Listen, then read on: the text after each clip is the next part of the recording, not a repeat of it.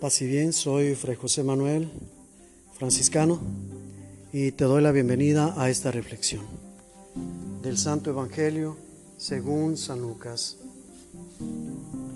Un sábado Jesús iba atravesando unos sembrados y sus discípulos arrancaban espigas al pasar, las restregaban entre las manos y se comían los granos. Entonces unos fariseos les dijeron, ¿por qué hacen lo que está prohibido hacer el sábado? Jesús les respondió, ¿acaso no han leído lo que hizo David una vez que tenían hambre él y sus hombres? Entró en el templo y tomando los panes sagrados que solo los sacerdotes podían comer, comió de ellos. Y les dio también a sus hombres y añadió, el Hijo del Hombre también es dueño del sábado. Palabra del Señor.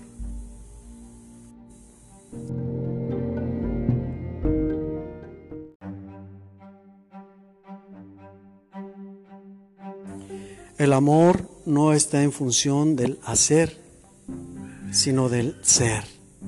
Es decir, no basta con que mecánicamente llenemos nuestra vida de buenas obras si en realidad no son inspiradas por el amor. Más bien, cuando ponemos el ejercicio del amor como plan de nuestra vida cotidiana, las buenas obras van a venir por sí mismas como consecuencia del amor. En este pasaje del Evangelio tenemos a los fariseos que centran su modus vivendi, es decir, su diario acontecer en la ley, pero una ley que se queda únicamente como un cumplimiento, como un hacer la tarea, como un checklist donde vas señalando las actividades que ya realizaste, las cosas por hacer. Y esto no trasciende, porque únicamente se queda en las apariencias.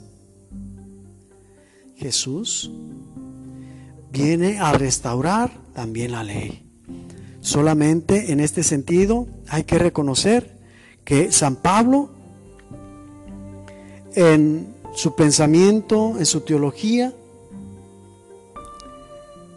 busca ante todo, precisamente poner en evidencia el verdadero sentido de la ley. Y habla de una ley que mata, de una ley que asfixia, una ley que lleva al pecado. Es precisamente por esto que nos narra San Lucas en el pasaje que acabamos de escuchar. Los fariseos con tal de cumplir la ley, quieren pasar por alto las necesidades fundamentales del hombre. Ciertamente Dios hizo la creación para que nos dé sostenimiento y para que tengamos el diario alimento. En este día, precisamente el sábado, que pareciera que Jesús hace a propósito estas cosas en sábado para levantar polémica. Pero no es así. Recordemos que la Sagrada Escritura se constituye por géneros literarios. Y además de los géneros literarios, también tiene un objetivo para resaltar una verdad. Y si la mayoría de las ocasiones, o si no queremos exagerar, en muchas de las ocasiones aparece Jesús haciendo este tipo de actividades en sábado, es porque quieren resaltar que más allá de la ley está el poder y la fuerza del amor. Y aquellos que están basando su vida en el cumplimiento de la ley, Jesús en esta ocasión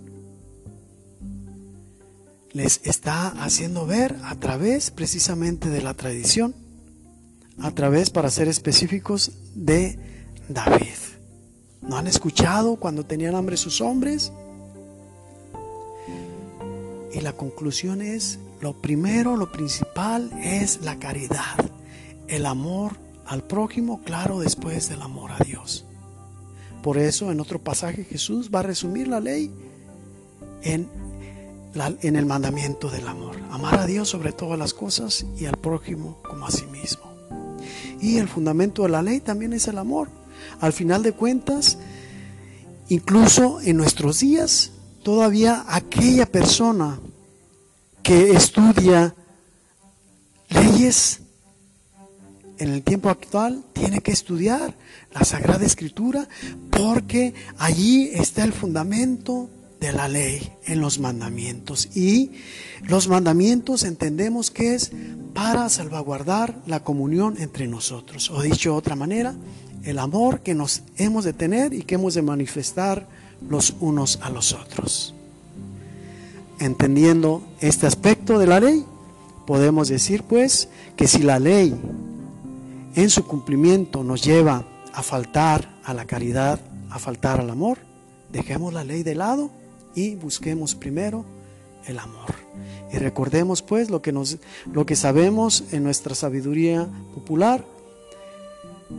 Busca primero el reino de Dios. En este caso podemos decir el amor, que es lo mismo, y lo demás se te dará por añadidura.